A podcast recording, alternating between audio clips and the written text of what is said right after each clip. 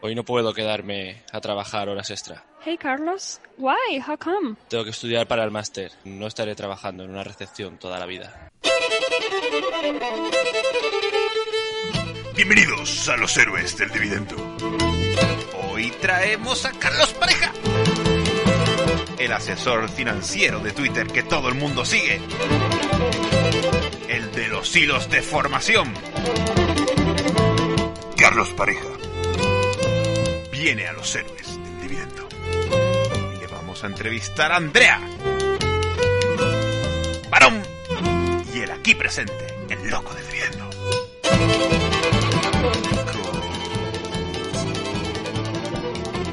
¡Comenzamos!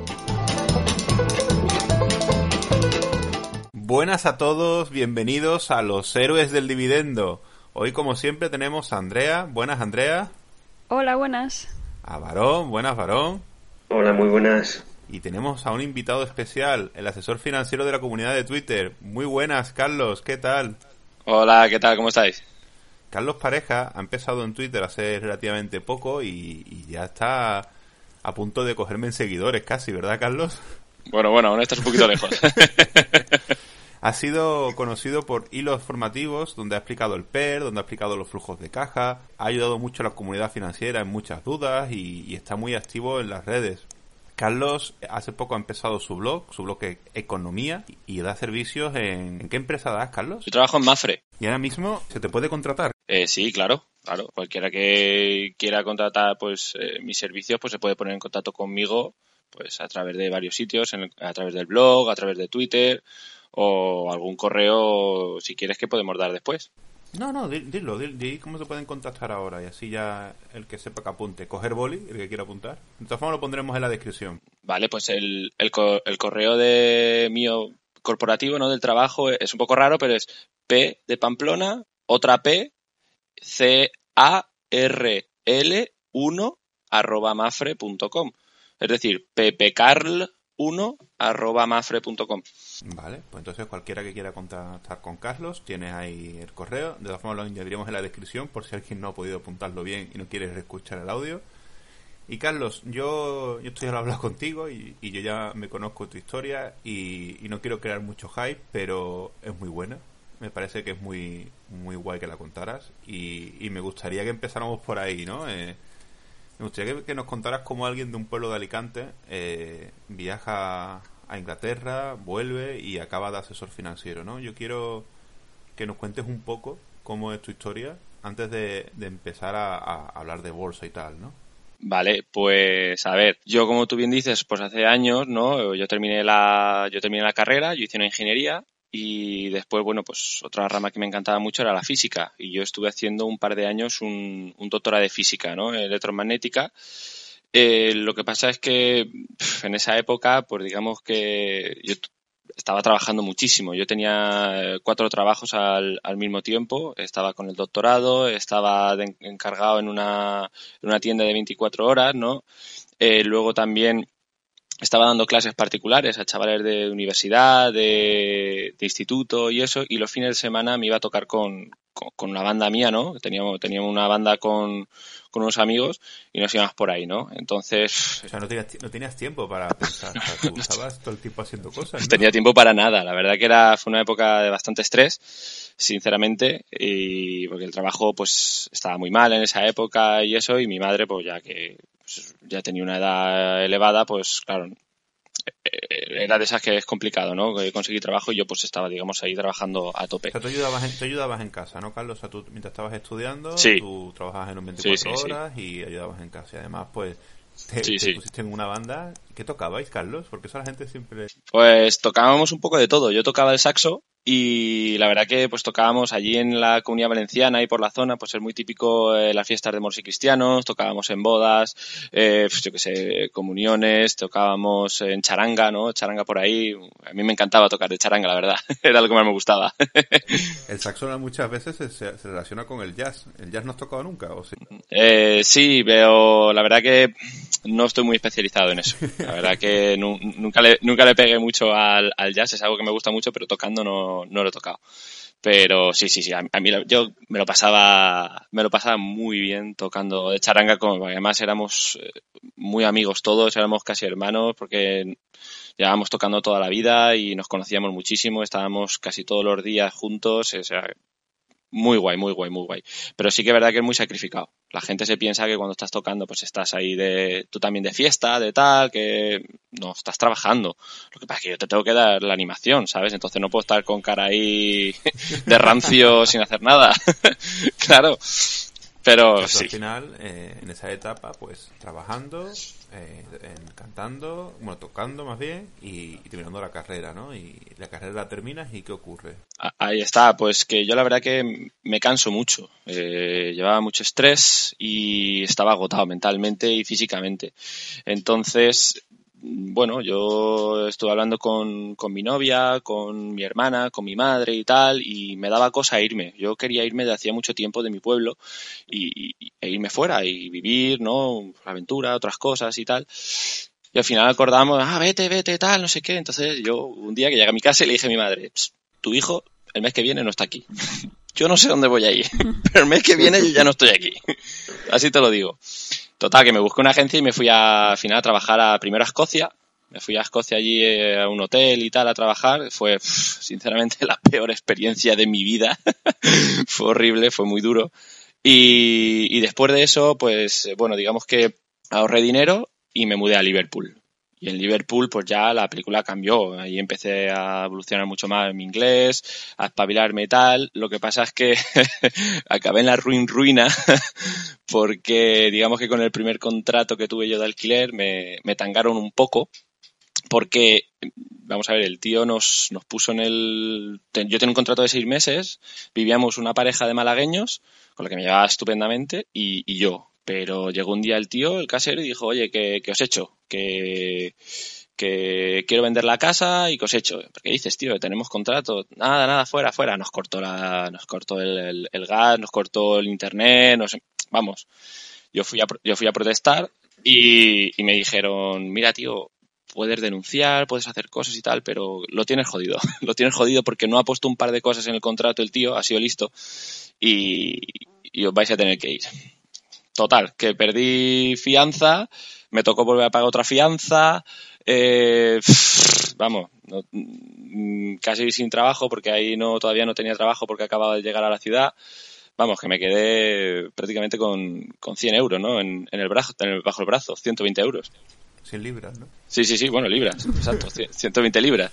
No es que esto, por ejemplo, cuando Castur cuenta que él fue de Puerto Rico a Estados Unidos y que los principios son duros, es que irte a otro país te arriesgas a muchas cosas, ¿no? La dificultad ya no solo del idioma, ¿no? Del desconocimiento de cosas, de que no tienes a lo mejor una familia detrás respaldándote, amigos, entonces es más duro, eso está claro. Es complicado, es muy complicado. Eh, lo que pasa es que habrá gente que diga, no, es que no te leíste el contrato, es que no, ¿qué tal? Vamos a ver. Mm, yo estaba viviendo en un colchón en casa de un colega que me había que vivía allí en Liverpool y yo quería irme a mi casa para no molestarle más. Entonces tú llegas ahí, no sabes realmente tampoco mucho inglés, cómo funcionan mucho las cosas allí y tal, y tú lo que quieres es la casa y, y firmas. Yo no me, no me fijé en muchas cosas, sinceramente. Y ahí me la colaron. Entonces, bueno, yo lo que cogí con esos 120 euros, me gasté 100 y me compré una bici y yo me fui a trabajar a una fábrica que estaba a 12 kilómetros y medio de mi casa. Y todos los días me hacía 12 kilómetros para ir, 12 kilómetros para volver. Hostia. Sí, sí, sí. ¿Y con fue en británica esta? Nada, nada, para adelante, para adelante. O sea, porque fue el primer trabajo que conseguí porque necesitaba trabajo. Y fue el primero que me dieron y yo pues, pues nada, 12 horas de pie trabajando todo el día en una fábrica y después 12, ya te digo, 25 kilómetros prácticamente todos los días. Madre mía. Sí, sí, yo, lo bueno es que en esa época yo estaba en forma. Yo estaba bastante en forma y no... No, no, me extraña. Y lo mantuviste, Sí, sí, sí, no, no me costó mucho, la verdad que estuvo bien. Luego, a ver, yo allí dije mentalmente, yo decía, esto, esto, me tengo que pillar de aquí rápido. Me fui a, me fui a un bar que estaba cerquita de mi casa ya y me puse de fregaplato, ¿no? típico. También horrible, porque, joder, me destrocé las uñas, súper agotador, eh, dije, uff, porque tenía escaleras y muchas veces tenías que subir, bajar eh, 20 kilos de patatas, eh, las cajas con los alimentos, no paraba de entrar gente, era un no parar de trabajar durante ocho horas. Y dije, esto tampoco, esto no, esto, esto me voy a quemar. He venido para trabajar mejor, ganar más dinero, pero esto, esto, estoy yendo a peor. Y después me busqué trabajo en un hotel. ¿Volviste a un hotel con lo mal que te había ido? Sí. ¿No- ¿Y no te, no te dio con un paso atrás? ¿No lo viste así un poco? No, no, no, no, para nada, para Hombre, nada. si estás fregando platos. Sí, pero psicológicamente cuando vuelves a un trabajo que has hecho, a mí me pasó, ¿no? Que cuando tuve unos años que me pidieron unos años después de haber dejado el videoclub que si podía ir un día y tal, y a mí me va bien, ¿eh? Con, estaba dando clases, estaba haciendo cosas, pues para mí fue un paso atrás ¿eh? y no duré mucho, ¿eh? Claro, pero si, si estás fregando platos es como que no, no has llegado a subir, en teoría. Entonces Claro que no, no. Sí yo que- no lo vería como... Es que Carlos estaba bajando y necesitaba subir un poco. ¿Y esto todo, esto todo en Liverpool, Carlos? Sí, sí, esto, esto fue todo en Liverpool. Yo la verdad que ahí digamos que estaba sobreviviendo, pero aún así, claro, a- a- había gente que lo criticaba. En, no sé si en Irlanda estará también, pero en el Reino Unido, eh, que tampoco sé si sigue, ¿eh? había un contrato que se llamaba de cero horas. A, a mí me pareció una maravilla, porque lo que te decían es que no te contratan por 40 horas, 20 horas ni nada, sino que te daban las horas que ellos consideraban ¿no? Eh, de trabajo. Oye, si te necesito 10 horas el fin de semana, pues te doy 10 horas y te pago esas 10 horas yo le decía a todos los jefes, mira, tío, yo no, no vivo ni con mi padre, ni con mi madre, ni nada. O sea, yo vengo aquí a aprender inglés y a ganar dinero. Así que, ¿cuántas horas puedes darme? Pues estoy solo y no tengo amigos, no, ¿cuánto puedes darme? Y yo trabajaba, pues eso, 70, 80 horas a la semana para recuperarme, ¿no? Eh, de toda la pérdida que había tenido. Y me pagaban a la semana y con eso fui recuperándome bastante, bastante bien. Entonces, cuando ya vi que no necesitaba seguir trabajando de fregaplatos y tal, me empecé a buscar trabajos un poquito más decentes y yo me fui a trabajar a un hotel. En, en el hotel, la verdad que me fue bastante bien. Me fue bastante bien. Me fueron probando por varios sitios. Al final me metieron en el restaurante. A los tres meses me, me dijeron, vas muy bien, te vamos a hacer encargado del restaurante. Digo, ¿pero qué dices, tío? Si, si aún me falta aprender un montón de inglés y tal. Nada, nada, pa'lante, pa'lante, que, que, que lo hacen muy bien. Y a los tres meses, después de eso, me dijeron, mira, que hemos visto que eres una máquina con los números y tal, y se te da muy bien, y, y vas a estar pues haciendo auditoría nocturna, ¿no? Vas a ayudar también a la contable del hotel y tal. Ahí, eh, ahí, Carlos, quiero hacer el inciso de que esto es muy peliculero porque, o sea, eras una persona que estuvo fregando platos en una fábrica con una bici, te, te estafaron, acabas en por fin un hotel donde se te empieza a valorar, empiezas a, a trabajar en mil sitios y de repente, ¿sabes? Eh, se empieza a valorar un poco lo, tu bagaje, ¿no? Que tú venías de una carrera de, donde habías estudiado física, ¿no? Habías estudiado Sí, sí, sí.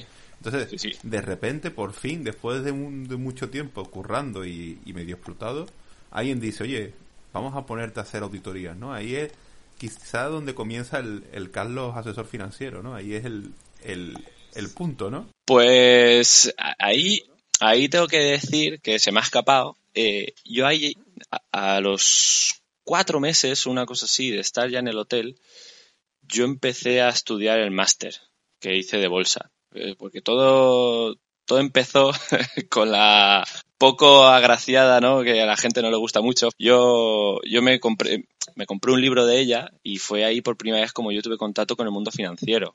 Vale, yo sé que la gente la critica mucho, pero yo, pues mira, pues Yo, yo el nombre lo voy a cortar después en el montaje. Así que puedes decir lo que quieras, tranquilo, que el nombre no va a salir. Cada uno piense lo que quiera. Si quieres, yo, yo le digo la, la del croma con la, con la palmera. Esa sí, eso se puede decir. vale. Pues ni un trader normal y ya está. Punto. Vale. La gente, ¿quién será? ¿Quién será? Pues, sí, tampoco es muy difícil averiguar el nombre. Pues eso, yo, yo me pillé el libro de, de esta mujer y me empecé, me empecé a leer y dije, coño, ah, pues, empezó a gustarme muchísimo. Y empecé a leer un montón, un montón, un montón del tema, pero una barbaridad. Y tú sabes, los pinitos primero, ¿no? Los futuros, los CFDs, todas estas cosas, ¿no? Que, Pero esto fue, esto fue antes de que te pusieran con contabilidad. Sí, eso fue antes, eso fue antes. Empecé ahí a mirarlo y tal. Lo que pasa es que, claro, dije, esto, esto no es tan fácil, ¿eh? Esto no es lo que venden. Y bueno, empecé ya después con muchas otras cosas, de- acciones, de fondos, empecé, ya te digo, empaparme de lectura y vi que me gustaba tanto, tanto, tanto, que dije, oye, ¿por qué no le doy un... A mí me encantaría dedicarme a esto.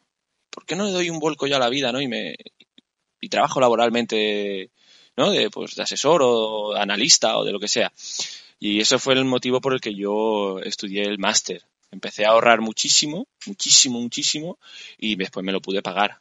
Entonces, estamos hablando de que yo pasé en unos meses de estar arruinado prácticamente a después de tener un buen trabajo, a tener ya mis amigos, mi casa y poder hasta pagarme un máster. Sí, sí, sí. Y ahorrar con un salario que tampoco sería una maravilla, porque en los hoteles tampoco pagan un montón. No, que va, que va, que va, que va. Pero mm, es una cosa que pff, yo siempre lo pienso y en España es que eso es imposible, prácticamente. Es muy difícil. Y en cambio allí te daban un montón de oportunidades. Si tú querías trabajar, tenías trabajo al día siguiente. Y, ya te digo, yo pedía horas, horas y horas y a mí me daban horas, horas y todas las que yo quisiera y más. Porque claro, siempre hay trabajo. Entonces yo estaba encantado. Y ya empecé a hacerme mi grupito de amigos y tal y súper bien. Carlos, entonces tú, tú empiezas con el tema de la contabilidad allí, entonces tú empiezas, digamos, a, a mirar las cuentas de una empresa, ¿no? Ahí es cuando... Sí, porque a, mí sobre todo me, me, pedía la contable que buscase los, sobre todo muchos fallos. Pues siempre habían fallos en la contabilidad, de errores de, pues eso, de que se habían equivocado, pues en la parte del bar se habrán equivocado, en el restaurante, en el convite, en recepción, en no sé qué. Yo buscaba muchos fallos, eh, sí, un montón de cosas, ¿no? Pero... O sea, que tú, eso te fue un bagaje brutal, porque estabas trabajando y cogiendo experiencia en una cosa que después al final ha sido tu trabajo real, ¿no? Y... Sí, la verdad que pues no fue mal. Yo al final ya me ponía, me ponía así mucho los informes y veía los, los fallos rápidos. Al final ya te acostumbras, ¿no? Cuando haces el ojo. Y muy bien, a ver, luego tenía otras partes del trabajo y como estabas trabajando de noche, pues eh, también haces parte de recepción, también me tocaba hacer eh, room service, ¿no? Eh, servicio de habitaciones. Oye, pues pues bueno, pues también lo tenías que hacer, pero tampoco era un crimen, vamos, que tenía la parte buena de que la cocina no había nadie ya por la noche, era una cocina muy grande, porque era un hotel grande, ¿vale? El hotel, yo se lo estuve calculando porque cuando ya te aburres, ¿no? Te pones a hacer tus cositas y los últimos 10 años el hotel, el año que menos había facturado, había facturado 10 millones de, de libras. Oye, pues el hotel ganaba dinero, ganaba mucho dinero. Y tú el máster lo estudiabas a la vez, ¿no? Que estabas mirando la contabilidad. Sí, de hecho yo terminaba bastante rápido mi trabajo, sobre las 3 de la mañana o así, pues ya estaba prácticamente todo hecho, y aprovechaba el tiempo y, y me ponía a estudiar. ¿Cuándo dormías? Pues por el día. por el día, por el día. La verdad que hubo una época, sobre todo en invierno, que yo estuve sin ver el sol, Dios mío, yo no sé, meses, meses, porque claro, yo llegaba al trabajo, yo me levantaba y ya era de noche Mm, todo el día que yo estaba despierto era de noche, me iba a trabajar, era de noche. Y yo llegaba a mi casa y era de noche. Claro. O sea, Claro, es que tú tenías un horario nocturno, tú pasaste de estar dirigiendo, de encargado del restaurante a, a empezar a llevar las cuentas y toda esa parte de auditoría nocturna Sí. era de noche. Entonces, ¿qué pasa? Que tuviste la Correcto. suerte de que como era un trabajo más de guardia que de otra cosa, en el momento que tú terminabas la parte de auditoría, si no venían muchos clientes, pues podías ponerte a estudiar. Y eso al final, ahí está. ¿Y de, en qué año hablamos para tener como una referencia? Pues yo me fui ahora creo que como unos seis años o 2014. por ahí a Inglaterra más o menos. Es que al final yo, yo quiero hacer un inciso aquí a los que nos están escuchando. Muchos de vosotros habéis tenido una etapa en el trabajo en la que, y todo el mundo la ha tenido, en la que está mejor un poquito más ocioso o más libre y la gente pierde el tiempo. Y, y yo os recomiendo que si, por lo que sea, eh, sois vigilantes de seguridad, sois eh, personas que a lo mejor, por lo que sea, estáis en un proyecto desasignado, aprovechéis el tiempo, de verdad. Son ocho horas que vais a estar en el trabajo, que no podéis estar haciendo realmente lo que os gusta yo os recomiendo que lo que hizo Carlos, mmm, a mí me pasó algo parecido, ¿eh? y yo descubrí, pude, tuve una etapa de desasignado, un mes o dos, que me vino muy bien para aprender sobre bolsa. Y, y bueno, eso os puede venir bien, ¿eh? hay que aprovechar el tiempo cuando pasen estas cosas. Yo in- incluso añado algo más que eso que hago yo. Vamos, tú, tú lo has visto. Yo, yo siempre, yo, yo por ejemplo me muevo en autobús al trabajo. Oye, pues, ¿qué tardo? ¿Media hora? Pues yo leo en el autobús, siempre, en la ida y en la vuelta, cuando me voy a ver a algún cliente y de todo. Yo, yo siempre tengo un libro en el maletín y me pongo a leer. No, oye, a ver, no- que me pongo a mirar un rato el móvil, pues sí, claro, pero que me gusta no perder el tiempo, ¿sabes? Me gusta intentar aprovecharlo lo máximo posible. Porque luego al final en redes sociales pues hay cosas entretenidas, pero hay mucha tontería. Al final No, estás también, perdiendo tiempo. también eh, hay que decir que de vez en cuando es bueno perder el tiempo también. ¿eh? Para, para la Sí, sí, sí, sí. La mente tiene que relajarse, eso está claro. Entonces, vale, vol- volviendo a tu historia, Carlos, estás trabajando de noche haciendo las auditorías, estudiando el máster y, y eso cuándo cambia, digamos.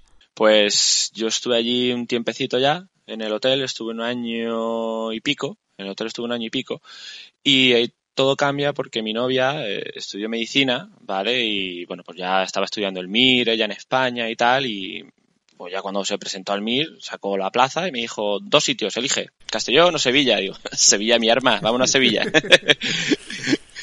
y, y ya yo dije, hombre, me vuelvo, ¿vale? Y ya queríamos vivir juntos y tal, pues llevamos muchos años juntos y, y me vine para Sevilla. Y ya en Sevilla estuve al principio también un poquito para tener un trabajo rápido. Es más, en el mismo día que yo vine, hice una entrevista. No había deshecho ni la maleta. Hice una entrevista y, y me cogieron. Y tuve trabajo. Eh, en un hotel aquí de cinco estrellas, estuve muy bien también. Pero de mientras yo iba buscando ya de tema financiero.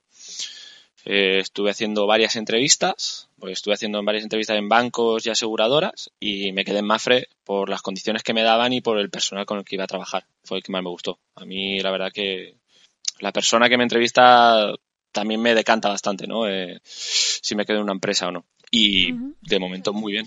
O sea que tú entraste a trabajar en Mafre como asesor financiero sin experiencia previa en, asesor, en asesoría financiera a clientes. cero. Yo ¿no? tenía una persona que tenía ya muchísima experiencia, que es un máquina, ha sido de los mejores jefes, si no el mejor que, que he tenido, y me iba enseñando un montón de cosas. Cómo funcionaba todo, cómo había que hacerlo, todo. Una guía, ¿no? Una guía. Yo, yo iba de la mano de él como, digamos, un aprendiz. A todas las gestiones que iba él, pues iba yo.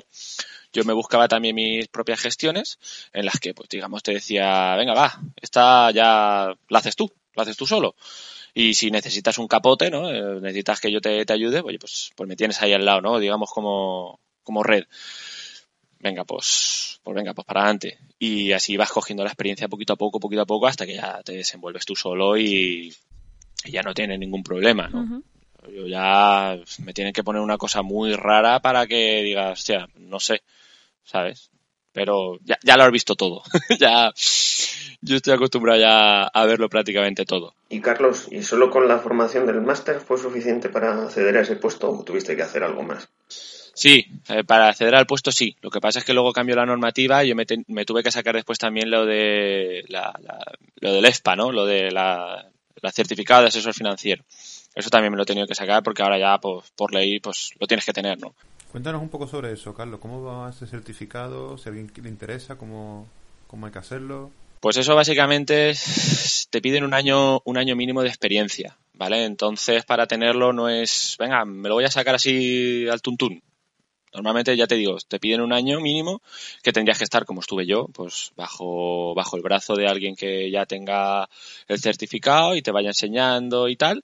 Y todo lo que se haga con los clientes, pues digamos que está supervisado por la, por la otra persona. Una vez tienes ya esa experiencia, oye, pues te puedes sacar el certificado sin ningún problema y ya pues, digamos, puedes ser asesor financiero, ya puedes asesorar. ¿Y cómo se llama? ¿Podrías repetir el nombre?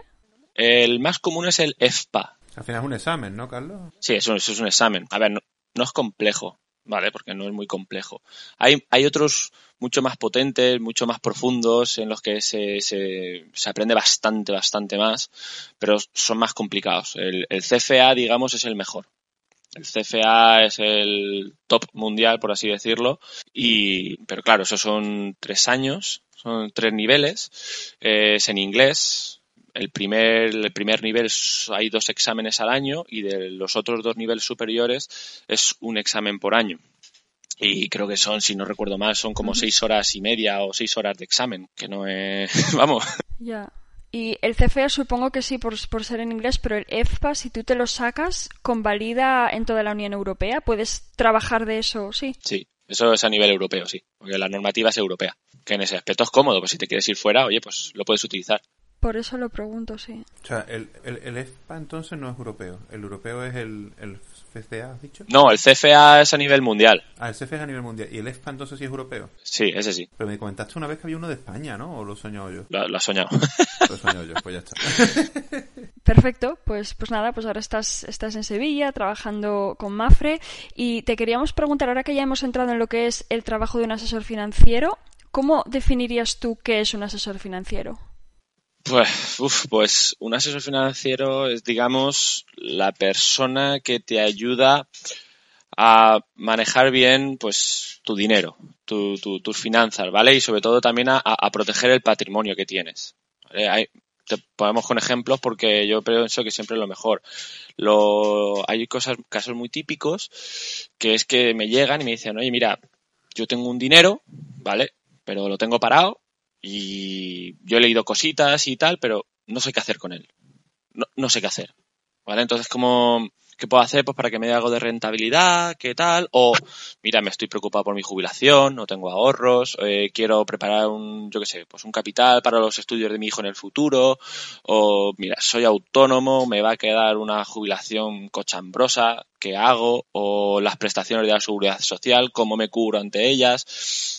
Tengo una empresa y quiero, yo qué sé, quiero sacar beneficios o quiero tener, a ver cómo va esto de los mm, beneficios sociales, eh, no sé cómo puedo ahorrar.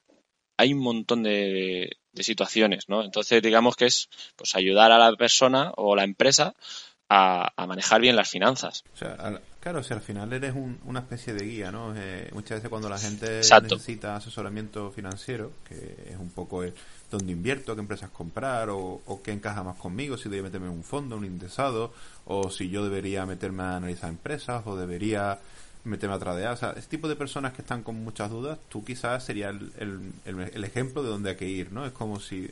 Claro, también hay que hacer muchas preguntas, porque tú tienes que preguntarle a la persona siempre, bueno, objetivos, eh, capacidad de ahorro, tienes que ver el nivel de riesgo que, están dispuestos a asumir, que eso luego es muy relativo, porque todo, hay mucha gente que te dice, no, no, yo muy agresivo, muy agresivo, y luego cuando ven que cae un 5% te llaman y te dicen, Shh, yo, que esto está cayendo, y digo, pero tú, agresivo lo que yo te diga, luego, lo, Claro, luego la gente cuando empieza a invertir se da cuenta realmente si es más conservadora, más moderada, más agresiva.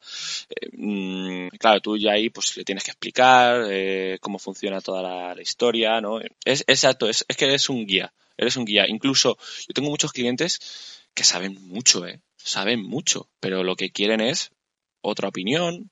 Oye, ¿cómo lo ves tú, Carlos? ¿A ti qué te parece? ¿Qué tal?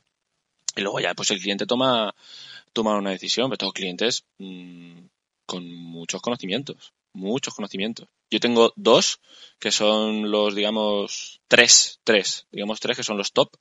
Uno es catedrático, era catedrático de la de, economía de aquí de la Facultad de Sevilla. Otra que es la directora de directora financiera de una de las grandes empresas del IBEX 35 y el otro es no, no es, o sea, no tiene grandes cargos, digamos, financieros, pero es el puto amo. sabe, sabe mucho, sabe mucho. O sea, una directora financiera. Sí, sí. De hecho, cuando yo me entrevisté con ella, ¿no? Porque te, te, te ves, preguntas, eso vino por una recomendación y me hizo 20.000 preguntas y me hizo una serie de preguntas que dije yo, esto no es de inversor novato, pero tú, tú realmente, ¿qué te mm. dedicas? A ver, soy doctora en finanzas y soy directora financiera de X empresa, pues no la quiero decir. Y dije, hostia, vale, ahora entiendo, ahora entiendo. O sea, por eso te digo que hay de todo. Hay gente que no, mira, quiero ahorrar 100 euritos al mes porque es lo que puedo y quiero ver qué hago con eso.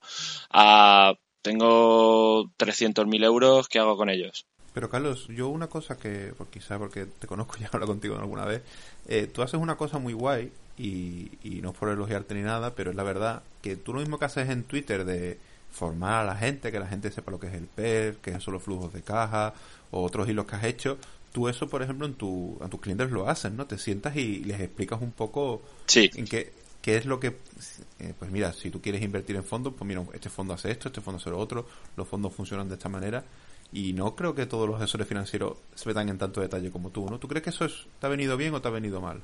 Yo creo que mm, me viene bien. Yo, digamos, por decirlo así, intento que sea un poquito mi, marca, ¿no? Lo que dé valor añadido, ¿no? Te diferencio un poco porque, ah, de todas formas, yo pienso que es mucho mejor un cliente que sabe que que no sabe.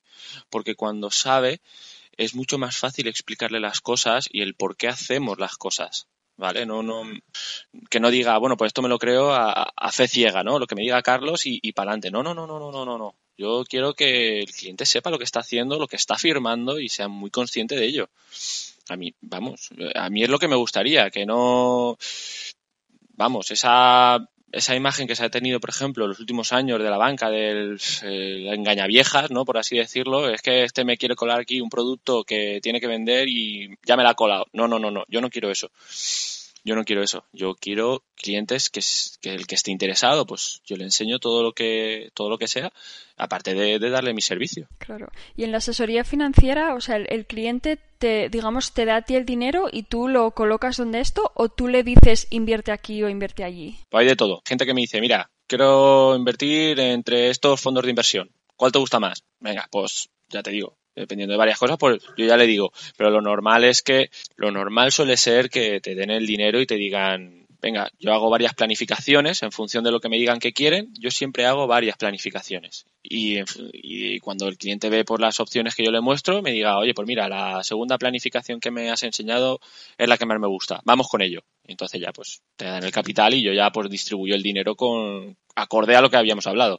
Pero ahí te conviertes un poco en gestor financiero, eh, digamos, más que asesor financiero. No sé si uno incluye al otro. Claro, es que tienes la parte de asesoría y de gestor, que también gestionas el patrimonio. No solamente asesoras, sino que la gente te da el dinero y tú lo, pues, digamos, lo, lo metes en el mercado. Hay gente, pues, hay de todo. Hay gente que quiere acciones, hay gente que quiere fondos. los fondos suelen ser los más comunes. A mí me encanta trabajar con ellos, creo que son bastante cómodos, sinceramente. Hay gente que quiere productos estructurados, para el inversor de acciones, los productos estructurados están muy mal vistos, pero hay gente que los quiere.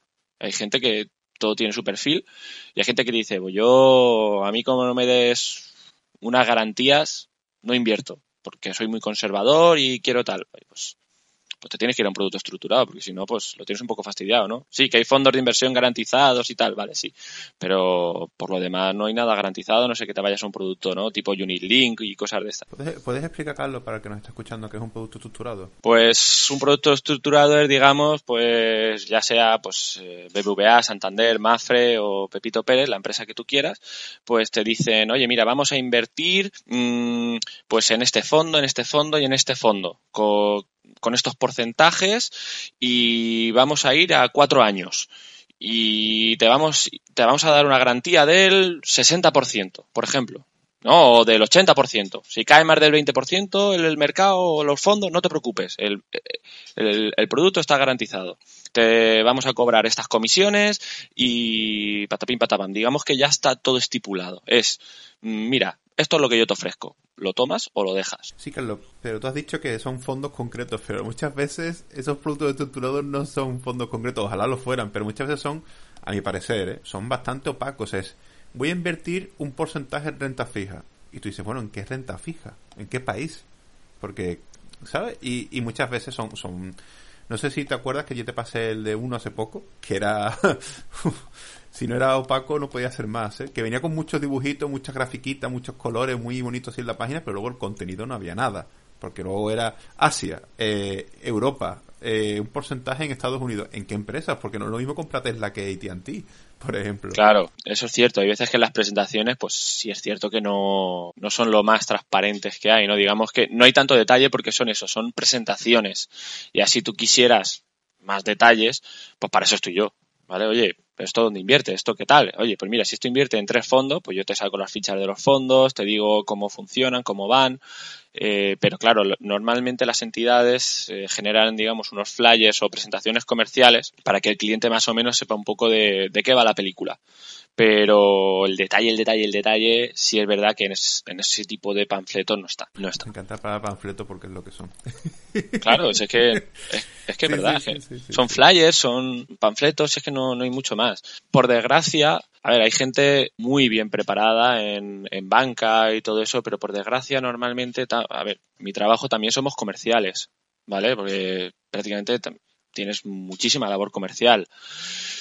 Y la gran mayoría, por desgracia, son solo comerciales, no asesores. Entonces, claro, hay mucha gente, pues eso, que, que vende, vende, vende, pero luego no sabe lo que hay detrás, no sabe explicar bien lo que hay detrás. Y por eso ha venido... a lo mejor ni lo sabe. Claro, por eso luego han venido también muchos problemas, ¿no? En, el tema de asesoría y, tal. Es que a mí me has engañado, es que a mí me dijiste, es que tal. Es que a lo mejor la persona también que te, que te ha asesorado no estaba preparada. Pero repito, hay gente muy bien preparada también en banca, en aseguradoras y tal, eh, que hacen muy bien su trabajo. Hay de todo, pero muchas veces los problemas vienen por esto. Eh, Carlos, hablabas de que al final tú eres un asesor financiero, también gestionas, eh, digamos, el patrimonio. ¿Y el tema de fiscalidad, ese lo tocáis o, o el inversor tendría que contratar aparte o un asesor fiscal? Los inversores siempre te preguntan, oye, ¿y esto a mí fiscalmente cómo, cómo me afecta? Es una pregunta muy típica. Yo tengo nociones de fiscalidad, por supuesto. Eh, yo, yo enseño, bueno, digo sí que es verdad la fiscalidad, pues digamos más general, ¿no? Que le pueda, que es la que le interesa al cliente, pero yo siempre, siempre, siempre aconsejo tener un asesor fiscal, porque cada persona tiene una situación específica y, y, yo no puedo saber bien toda la renta ¿no? de, de, esa persona. Entonces, lo mejor es siempre tener un asesor, un buen asesor fiscal que, que te lleve bien todas las cuentas. Yo te, yo te voy a decir, pues oye, pues esto va en la base del ahorro, esto te van a cobrar el 19%, esto tal. Yo, yo todo eso te lo puedo decir. El tema de los planes de pensiones, cómo va, pero aún así, a pesar de todo lo que yo pueda decir, yo le recomiendo a todo el mundo tener su asesor fiscal, que se dedique especialmente a mm, que todas sus cuentas con Hacienda estén en regla, para que no se equivoque. Pero tú sabes que le pasa a muchos Carlos, que el 90% de los asesores fiscales no están acostumbrados a un perfil como el, que nos escucha, ¿no? Que invierta en The Giro, Interactive Broker, que son ya, que tiene que hacer un D6 720 y, y, eso pasa, ¿no? Que dice, no es que yo al asesor fiscal que es de mi padre le he dicho del D6 y me ha puesto una cara que vamos. Oh, pues vete a otro. Claro, es que lo que lo que dice Carlos tiene mucho sentido porque él lo que de lo que se ocupa y de lo que sabe es, vale, tú tienes este capital aquí, cómo colocarlo en el mercado, pero si tú luego tienes dos pisos en alquiler o tu sueldo viene de una empresa que está en Gibraltar y tú vives en España, es que eso es otro mundo, es que eso no lo tiene por qué saber. Claro, yo, ahí, no, yo ahí no me mojo, yo ahí no me mojo porque es que es lo que tú dices, cada uno tiene, tiene una situación y no, no, no, no, no puedo entrar ahí, no puedo entrar ahí. Sí que es verdad que, por ejemplo, para rescates de planes de pensiones, sí he pedido las rentas. Yo he hecho varios rescates de planes de pensiones y con rentas complejas, pero las tengo que pedir para yo hacerle bien los cálculos para, oye, a la hora de hacer el rescate vamos a ver la forma, la, mejor, la, la, la, que sea mejor, ¿no? para, para que te afecte menos fiscalmente. Porque hay mucha gente que se ve a lo mejor 150.000 euros en el plan de pensiones y ha pasado que lo rescata de golpe y, y Hacienda pues se frotado las manos. Y ahí es donde llego yo y digo, espera, para, para, para. Pásame la renta tuya le echo un vistazo y hago yo, y hago cálculos para ver, oye, cuál es el mejor escenario en función de lo que tú quieres, pues vamos a ver la mejor forma de rescatarlo, ¿no? Ahí sí, ahí sí te, ahí sí pido la renta para ver todo el tema de fiscal y tal, pero todo lo demás yo puedo explicar bien cómo funciona cada instrumento fiscalmente, pero no me voy a mojar, no me voy a meter. Eso es, eso es labor de un asesor fiscal. Está claro. Y Carlos, ¿tú crees que un inversor que ya tiene unos conocimientos altos, la figura del asesor financiero ¿Le sirve? ¿Le es importante? ¿O crees que solo para perfiles, digamos, que todo el mundo estará pensando en su abuelo o su madre, que no tiene tantos conocimientos? No, la, figura yo creo que es para todo el mundo, es para todo el mundo, eh, porque aunque tú sepas mucho, o seas joven, más mayor eh, o lo que sea, siempre te van a dar ideas que probablemente no hayas pensado o detalles que no hayas visto. siempre, siempre, siempre. A mí me pasa, te digo, con, con, con la gente que tengo, los clientes que más saben, siempre aportas, siempre aportas. Y muchísimas veces me han dicho, hostia, pues mira, esto la verdad que no lo había pensado, no me había dado cuenta de esto o tal. Cuatro ojos siempre ven más que dos. Y, para la gente que no tiene mm, o un gran capital o, no tiene muchos conocimientos, pues aún viene mejor, porque así, digamos, les sirves de principio y de guía para, para empezar, ¿no? para empezar a guiar bien un poquito y a canalizar bien los ahorros. Claro. Y volviendo al tema de lo que comentábamos antes del EFPA y del CFA, ¿es obligatorio uno u otro? O sea, ¿yo puedo ser asesora financiera sin tener ninguno de estos exámenes aprobados? No, ahora mismo no, ahora mismo. Antes sí, ahora ya no. Pues ayudante, ¿no? Porque tienes que estar un año de experiencia. Claro, ahora mismo ya todo el mundo se lo tiene que se lo tiene que sacar. De hecho, hay un montón de gente ya en los, eh, haciendo los exámenes de, de banca, de aseguradoras, porque es que es imprescindible. Hay varios niveles, nivel 1, nivel 2, tal, pero algo tienes que tener. Algo, algo sí o sí tiene, tienes que tenerlo porque es que ya te lo exigen porque que no me parece mal. A mí me parece bien, porque digamos que al tú a tener, digamos, esa certificación, le estás diciendo al cliente que, hombre, un mínimo de conocimiento ya tienes. Un mínimo. Que mucha gente pues estudiará deprisa y corriendo y luego se le olvidará la mitad de cosas. Por supuesto, como en todo. Pero yo cuando lo estudié, joder, vamos, yo, yo ya, ya, ya llevaba años de, práctica, eh, había hecho el máster y tenía mis conocimientos, pero yo aprendí unas cuantas cosas también, eh, que me vinieron muy bien, muy bien, sobre todo de fiscalidad. A mí el tema que yo más aproveché en mi certificación fue el tema de fiscalidad. Vamos, yo ahí puse una atención que no te lo pueden imaginar. Siempre se aprende, siempre son útiles. Hay mucha gente que iba ahí a, la certificación como, va, esto ya me lo sé, yo tal, a mí no me van a enseñar nada. No, no, perdona siempre vas a aprender. algo te van a decir que no sepas. Y yo, por ejemplo, fue lo que más aproveché, ¿no? Ese, ese apartado. Y ya te digo, yo, yo considero que no es algo malo que obliguen a la gente a tener eso. Eh, porque ¿cuántos hemos oído nosotros? Es que a mi abuelo le han vendido una preferente y el que lo vendía no sabía ni lo que era una preferente. Pues hombre, pues así por lo menos entiendo, entiendo que si, si la persona ha estudiado bien, pues oye, pues ya sabe más o menos lo que está vendiendo. Carlos, una cuestión, es para, para la gente pues que, está invirtiendo, le gusta todo este mundillo y se plantea, digo, pues igual puedo ser asesor financiero. ¿Cuál es el camino que tendría que hacer para llegar a, ser asesor financiero? Hombre, pues lo típico que, van pidiendo, ¿no? Eh, si acabas ADE, económicas o lo que sea, pues pues se puede, se puede trabajar, ¿no? Eh, hay muchas, muchas ofertas, sobre todo por LinkedIn, hay un montón, hay un montón de ofertas, eh, sobre todo eso, en banca de aseguradora, creo que es más sencillo empezar por una aseguradora. Eh, la banca está recortando muchísimo personal, por desgracia, está recortando mucho personal y va a ser quizá más complejo empezar por ahí. Pero en una aseguradora, sí, sí, empiezas, empiezas por ahí, buscas trabajo y oye, pues, pues empiezas, ¿no? Siempre, los trabajos se buscan así, como asesor financiero o... Pero el año, digamos, de junior no te lo quita nadie. No. Eso que la gente lo, entienda. El año junior, el, por ejemplo, el año pasado entró bastante gente en mi oficina, entraron muchos compañeros nuevos y pues no sé, hemos tenido que estar enseñando entre todos, ¿no? Un poco. No somos un equipo, allí, son, bueno, en la oficina mía somos varios equipos y entre todos nos apoyamos, ¿no? Y nos ayudamos. Y hay muchísima gente pues que no controla ni de la forma de vender, ni de hablar a los clientes, ni de gestionar, ni de nada. Y hoy pues tú le vas enseñando. Igual que me enseñaron a mí, pues tú le enseñas a los demás. Si es que nadie nace enseñado, alguna vez tienes que empezar y, y, y, alguien que sepa te tiene que enseñar. Y pues, al igual que yo agradecí muchísimo en su día, Fernando, que fue la persona que me enseñó a mí, pues yo hago lo, yo hago lo pertinente. Yo intento ayudar siempre todo lo que pueda a mis compañeros, porque es lo que me gustó que hicieran conmigo, vamos. Y una cosa, Carlos, tú has dicho antes que el, el, EFPA y el CFA hay que sacárselo y tal, y que es importante que tienes un mínimo conocimiento. Pero luego en la práctica, estos conocimientos se usan mucho, porque has dicho la parte de fiscal, pero... A ver, no ¿qué, todos. ¿Qué temario hay? ¿Qué temario hay normalmente? En este obviamente no, no todo. hay de todo de todo lo que te puedas imaginar. Hay un montón de normativa, hay temas, de fiscalidad, se ve planes de pensiones, fondos de inversión, productos estructurados, eh, acciones, pero hay mucha formulitis también. Lo que menos se usa pues son temas de fórmulas que hay ahí, de, de riesgo, campanas de Gauss, que no sé qué. Entonces obviamente no lo usas en el día a día. Ni un montón de la normativa, ni... Hay, obviamente para el día a día hay mucha paja hay mucha paja que, que, no vas a usar, pues como pasa en todas las carreras, o en cualquier máster, o en cualquier curso, hay un montón de cosas que, que no se usan, pero te la tienen que dar. Te la tienen que dar porque ellos lo consideran así, pero bueno, pues es lo que hay. Pero es que, claro, el problema es que esa, esas certificaciones eh, se las sacan tanto los de la banca, que estén haciendo a lo mejor préstamos, como el que está vendiendo fondos de inversión.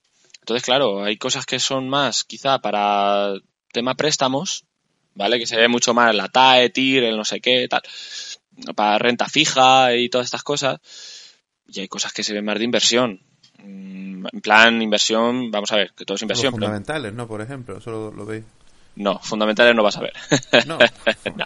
Pues lo mínimo, ¿no? Yo que vería yo. O sea, no te enseñan los, los tres estados financieros. En, en- bueno, no te enseñan. No te examinan sobre eso. No, no, eso, eso no, te, no, no, no llega tanto, no llega tanto. Pues me parece lo mínimo. O sea, Pues es súper básico, ¿eh? Vamos, a mí me lo parece.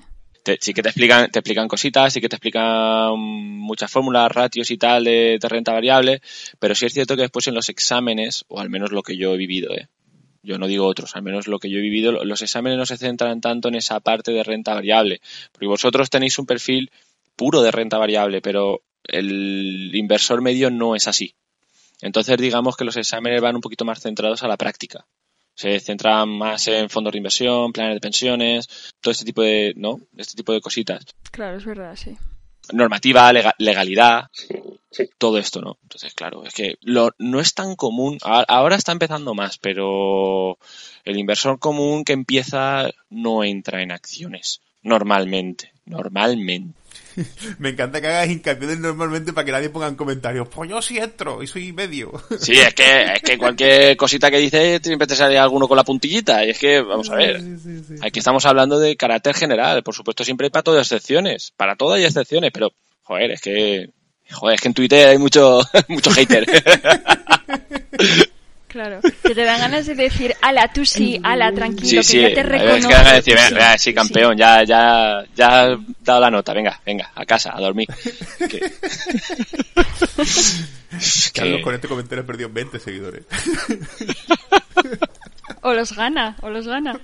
Que hay mucha gente harta ya con eso. El otro día con lo del BBVA, ostras, madre Sí, mía. sí, sí, sí. No me pusieron a caldo ni nada más de uno. Joder. A ver, el BBVA y, y otros bancos tradicionales que lo hablamos un poco, no están haciendo eso porque al final tienen un poco mucho coste con eso, ¿no? con esos Sí, perfiles, sí. ¿no? Y entonces al final, al no ser una banca por internet, creo, creo, ¿eh? porque me lo dijo a mí un- en una sucursal, no lo sé, eh, a lo mejor alguien en el comentario lo corrige, que, que les cobran por, por cuenta en sí, por cuenta que tienen, por la cantidad de que tienen, les cobran impuestos, les cobran un montón de cosas y, y esos impuestos pues al final si se los pueden ahorrar quitándose perfiles que no les generan dinero, pues mejor. Sí, sí, yo lo entiendo. Lo que pasa es que, pues, yo me he visto perjudicado. A mí me, me, han, me han clavado de repente, pues, una pasta en comisiones y, pues, hasta luego, Mari Carmen. Sí, sí, No. sí, sí. Yo creo que a todos nos pasa, Claro. ¿no? Hemos tenido alguna cuenta por ahí común con la chica o la pareja o, o con alguien que la tenemos ahí para cuatro cosas y de repente pasan cosas de estas y te obligan a irte... Hay muchas cuentas online, ¿eh? Y Claro. como EvoBank, Selbank, ING Direct tiene una cuenta online, el Open Bank, que es dentro del Grupo Santander, o sea, hay muchas cuentas online que no te cobran, ¿eh? O sea que... Sí, sí, sí, no. Es, bichear, ¿eh? Y, Lo que pasa es que yo esa cuenta la tenía, que me la hice cuando vinimos de, cuando me vine yo de Inglaterra, pues, lo hice pues para un poco gastos comunes de comida y tal, ¿no? Con mi novia y, y- y ya está. Y es que, pero es que hubo comentarios que me dijo la gente, es que tú no te leíste el contrato cuando abriste la cuenta y digo, es que tú, tú te paras ahí en el banco a leerte todo ese contrato de una cuenta corriente común con tu tarjeta de débito, es que vamos a ver, un poquito de seriedad, mira- eh, venga. Mirar las condiciones básicas. Aparte que las comisiones las pueden introducir más Meten adelante. siempre una cláusula. Todos los Claro. bancos, mira, yo voy a hacer una hincapié. Todos los bancos, incluso los cuentas online, te meten una cláusula de que básicamente si quieren las meten. O sea que. Claro, claro. Hombre, siempre lo pueden modificar, nunca van a ser estáticas. Mira, yo es que me acuerdo perfectamente que yo me senté en la mesa con, con la persona a hablarlo y dijimos, la cuenta que menos se pague. Ah, pues tenéis esta cuenta gratuita de comisiones durante años, tenéis la tarjeta de crédito, de débito, de no sé qué. Y dije, "Ah, esa. Porque era, yo lo necesitaba, lo, lo- eh, hacía falta y no, no te mareas, no te mareas. Pero claro, yo que, que me, me- me puso unos comentarios, alguno por Twitter que era como en plan de, "Pf, en fin, ¿para qué? ¿Para qué? Pues ya está. Eh, Carlos, y sobre el tema de, de la web que has hecho ahora, de Economía, que está está súper bien a nivel de diseño, de contenido y todo, ¿por qué la creaste? Pues porque me gustaría ir evolucionando poquito a poco, ¿vale? Lo que pasa es que, claro, es que no tengo mucho tiempo. Yo he escrito muchos hilos este año, ¿vale? Y quería tener también un sitio en el que toda la gente pudiese ver los hilos que yo voy poniendo. Me faltan muchos por meter, pero es que, repito, mi único tiempo libre es el fin de semana y, y hay veces que, pues a lo mejor si te lías o lo que sea, pues no, no me da tiempo, ¿no? A, a hacer todo lo que yo quisiera. Pero quería tener un sitio en el que la gente pudiera ponerse en contacto conmigo con facilidad, pudiera ver los hilos que yo voy poniendo, preguntarme las dudas, porque hay mucha gente que me preguntaba por Twitter y, y quería centralizarlo todo en un, en un sitio. Y la verdad que la forma más cómoda que se me ocurrió fue, fue hacer el blog, la verdad. Tengo más cositas para el futuro pensadas que ya, ya veremos si vienen. poco a poco, poco a poco. Me toca aprender mucho. Si tienes tiempo también, ¿no? Es que tú piensas que yo es que muchas veces llego a mi casa, pues eso, sales a las 8 de la mañana y llego igual a las 8 o 9 de la noche ya no estás para muchos trotes, no estás para ponerte a hacer muchas cosas. Y luego, claro, llega el fin de semana y, hombre, que a mí me gusta muchísimo hacer los hilos y hacer estas cosas, pero claro, también te tienes que relajar un poco. Y hay veces que es como, mm, me siento mal, ¿no? Ya si no, si no escribo hilos. Pero Carlos, tú una cosa, tú al final tienes un horario, tú te quedas hasta tarde porque al final tu horario es flexible y hay veces que tienes que quedarte tarde por clientes, pero tú, para que la gente que te escuche no piense que estás explotado. No, no, no, claro, a ver, yo, yo me quedo porque yo también me gusta hacer bien las cosas y, cumplir y tal, y eso implica sí o sí quedarte más tiempo. Vamos a ver, en todos los trabajos, si tú quieres hacerlo bien, cualquiera, el que sea, tienes que dedicarle más tiempo. Es que esto no, no tiene más, no tiene más. Si yo tengo que ver, pues, o tengo que hacer varias planificaciones, imagínate, porque esta semana tengo que ver a, yo que sé, a 15 clientes. Y tengo que hacer, pues, 15 planificaciones o 10 planificaciones, revisar carteras, eh, buscar nuevos clientes y eso lleva un montón de tiempo. Sí, sí, eso está claro. Eso lleva un montón de tiempo. Claro, es que no. Porque además los clientes me los busco yo. A ver si se, si se piensa la gente que, que, te los da la compañía. No, no, los clientes te los tienes que buscar tú. Y tienes que buscarte la vida. Tú podrías ponerte por tu cuenta, es decir, porque aquí al final has comentado que tienes que estar un año trabajando con alguien y tal, pero tú ya, digamos que ya eres asesor financiero, que ya tienes el título y que ya has cubierto esa experiencia de un año y que has estado. Porque creo que después tienes que estar como un año o dos trabajando si no te lo quitan, ¿no? Eh, pues a ver, si te quisiera, yo podría ser ya, si, como tú bien dices, independiente. ¿Vale? No, no tendría ningún problema. El problema de ser independiente es que como no tengas una cartera gigantesca, eh, no es rentable. No es rentable. Así de sencillo. Porque ya como han cambiado el tema de las comisiones y todas estas cosas, ¿no? Ya es complicado, es complicado. ¿Qué hace la gente? En vez de hacerse mmm, independiente, pues se hacen mercenarios. Alguna vez lo he comentado yo en Twitter, que es una práctica muy común. Pues el que tiene una cartera, imagínate, pues tengo una cartera de 7, 8 millones de euros, ¿no? Oye, pues eh, me voy de entidad en entidad cada X años. Oye, pues eh, imagínate, pues yo estoy ahora en Banco Mediolanum y después me voy a Generali o me voy a Santander o me voy a donde sea y, y yo me llevo la cartera, la voy trasladando claro, la voy trasladando poco a poco, no de golpe, y voy cumpliendo los objetivos que me van poniendo y voy cobrando por los incentivos y las comisiones y tal. Eso es una práctica que también se hace. Sí, sí, pero, bueno, por aclarar, que cuando dice Carlos cartera no se refiere a cartera de acciones, se refiere a cartera de clientes. Claro, sí, sí, sí, cartera, cartera de clientes. Seguro, seguro que alguno ha dicho ahora, ah, vale. Ah, vale, digo yo, coño, yo que no tengo tanto en la cartera. No, no, no, la, no, no, la de clientes. Sí, cartera, cartera de clientes. Y, y, y, eso se suele hacer bastante, ¿no? Los típicos por mercenarios, que yo no lo veo mal. Yo lo, incluso pff, hasta lo puedo ver lógico. La cosa está en cuando te traes el hacer el traslado, ver si mantienes la misma cartera o a los clientes les metes otras cosas que a lo mejor no son tan buenas, no lo sé. Eso ya depende de cada uno. Y es que ese mercenario, Carlos, yo lo he sido. O sea, yo creo que he dejado de serlo ahora porque estoy muy a gusto, pero es que yo lo digo muchas veces, yo soy como un futbolista brasileño en Europa. O sea, yo me he ido cambiando por más salario. Sí, sí, sí, sí yo no lo veo mal, ya te digo. Si es que creo... es lógico. Eso lo hace todo el mundo. Pero no, no, no, no, ¿qué va, Andrea? No lo hace todo el mundo. Y en España además está muy mal visto. No digo en plan cada X años como un reloj me cambie, pero la ma gran mayoría de la gente, tú le ofreces un aumento significativo de salario y, y, se cambian. O sea, tú vas donde mejor te tratan, es normal. Y se va, se va. Pues serán vuestros sectores en el mío, en la informática, y ahí es lo que me está escuchando. El gran problema que tenemos nosotros, los informáticos, es que la gente no se cambia. O sea, la gente le ofrecen a lo mejor salarios de 16.000 euros y yo he tenido compañeros que ganaban eso, 16.000 euros al año, que es un sueldo para un informático que me parece muy cutre para Madrid, porque a lo poco que tengas un poco de experiencia ganas más, y les ofrecen 10.000 euros más, 20.000 euros más, y no se mueven. No, es que estoy haciendo aquí carrera, y la mejor empresa sube 1.000 o 2.000 al año. Joder, pues... Yo, sí, sí, yo solo he vivido, ¿eh? y, los, y los he tenido alrededor.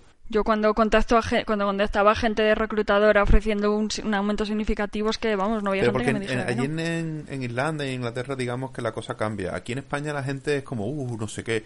Y, y cuesta mucho mover a la gente de las empresas. O sea, yo he escuchado dos cosas. Una de, para que me toque, o sea, porque a lo mejor están a gusto, tiene un jefe simpático, agradable y un ambiente agradable, y para que me toque un, no decir una palabra mal fea, pero toque una persona un poco más especial, paso O, gente que te dice, bueno, pues yo estoy aquí mal, pero donde voy a estar también voy a estar mal. Y digo, yo le dije, yo le dije uno a un compañero, porque tuvo una etapa de, de enlazar jefes malos uno con otro. Yo dije, para estar mal, mejor estar mal con más dinero. Seguro. Hombre, de todas formas, yo te explico una cosa que yo he hecho con varias empresas, ¿eh? Y algunas de informática. Una de las cosas que, que eso forma parte también de una planificación financiera. Tú imagínate que somos dueños de una empresa, ¿no? Que tenemos por varios empleados y tenemos un par de ellos, pues que son la, la releche, que, que, que, como se vayan, porque a lo mejor son jefes de algún proyecto o cabezas pensantes o lo que sea, y como se me vayan a la competencia, a mí me, vamos, me hacen pupa de verdad. Oye, pues una cosa que, que yo he hecho ha sido, digamos, incentivar a que se quede esa persona. ¿Cómo incentivas a la persona para que se quede? Con dinero.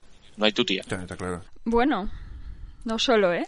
Eso sí que lo hemos hecho. Por ejemplo, imagínate decirle, oye, pues si te quedas, el proyecto que dura tres años, cuatro años, te quedas ese tiempo, eh, la empresa te va a ir metiendo en una hucha tanto dinero al, al mes. Si te vas, se lo queda la empresa. Claro, la empresa, para la empresa es bueno. ¿Por qué? Porque luego todo ese dinero lo puede usar para contratar a una persona nueva ¿no? de ese perfil y desembolsarle un poquito más de dinero y si la persona se queda pues a lo mejor después eh, imagínate en esos cuatro años pues se lleva imagínate pues 30.000 euros más yo qué sé no o 40.000 lo que sea lo que lo que se acuerde en el contrato entonces eso es una forma de decirle que, que si te vas pierdes un montón de pasta. Sí, sí, se puede hacer también. Sí, sí, son cláusulas, cláusulas al final. Eh. Sí, sí, pero yo no estoy mucho de acuerdo con lo que dices que todo se mueve por dinero. ¿eh? La gente mucho se mueve por el salario emocional o, o mismo Carlos, que si le dicen igual que quiere volver al pueblo, aunque le ofrezcan memo, menos, puede volver a Alicante. O sea, Ni, ni tampoco que la única forma de motivar es con dinero. Es una de las formas,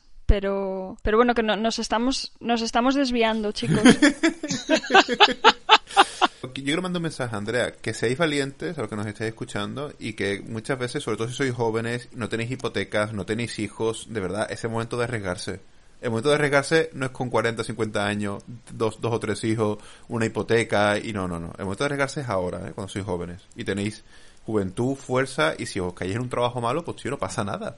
No es que estoy en una ciudad fuera, no sé qué, el paro. Digo, tío, de verdad, que es el momento de arriesgarse. Sí, yo creo que sí. Uno de los mensajes con los que a mí me gustaría que, que la gente se quedara del programa de hoy es ese palante, palante que decía Carlos al principio. Y eso no quiere decir, sobre todo a nivel de emigrar, eso no quiere decir emigrar con 20 euros a lo cabeza loca, no. Pero quiere decir hacerlo. Porque mucha gente no lo hace aun queriendo. Yo no lo he dicho, no lo he dicho al principio, pero yo me fui con mil euros, ¿eh? Bajo el brazo. Y para mí personalmente eso es muy arriesgado, pero bueno. Sí, sí, lo- yo, yo, yo lo sé, lo sé. Yo, yo, sé que lo es, yo sé que lo es, pero yo me la jugué.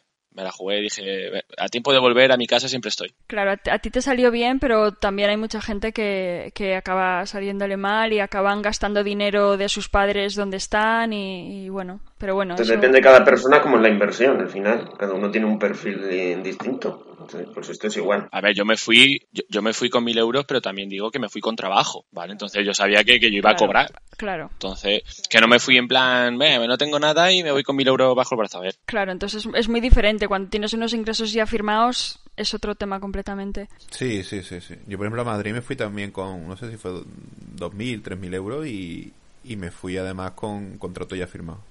Claro, es que eso no tiene nada que ver. Claro, no, yo, yo me refiero a la gente que, que viene, porque yo leo a veces en foros, eh, de gente que dice, vale, ya estoy aquí, ya estoy en Londres, en Dublín o lo que sea, ahora voy a empezar a buscar trabajo y vengo con mil No, euros. no. Dices, joder. Y claro, para mí el, el problema mucho de esta gente es que cuando se les acaba esos mil euros, tiran el dinero de sus padres y, y los pobres padres con toda la ilusión del mundo les dan dinero, dinero, dinero y, y acaban sangrándolos. Eso es lo que a mí me, me genera... Yo, cono- yo tengo un, familiar cercano, que no voy a decir quién es, por si acaso no me oye, que se fue. Bueno, vas a ver su historia, pero como bueno, me, ha- dicho mi novia que no diga quién es. Así que, pero me ha dicho, me lo puedo contar si no dices quién es. Digo, vale. Eh, el tema es que este se fue, se fue a Irlanda, aparte Andrea creo que sabe, sabe quién es porque se lo he contado, se fue allí y, y el tío este eh, se fue sin trabajo, sin dinero, sin nada. Y claro, yo dije, bueno, estará buscando trabajo, es informático, y dije, no, no tardarán en encontrarlo. ¿Qué va? El tío decidió que, que él no tenía mucho nivel de inglés y que lo que iba a hacer es ponerse a estudiar inglés. Y se llevó como dos o tres meses estudiando inglés. Se le acabó el dinero, lo poco que llevó, pues llevó un poco, y los padres dijeron, mira, llevas tres meses allí, señor tonto, ya pasando. Y, y al final se ha vuelto no ha hecho nada y digo, y dice que le ido muy mal allí. Digo, hombre, es que no has buscado trabajo, no es que. Empezó, empezó a buscar ya al final, la última semana. Digo, tío, es todo. Muy espabilado no es tampoco el muchacho, ¿eh? No, no, no, no lo es, no lo es.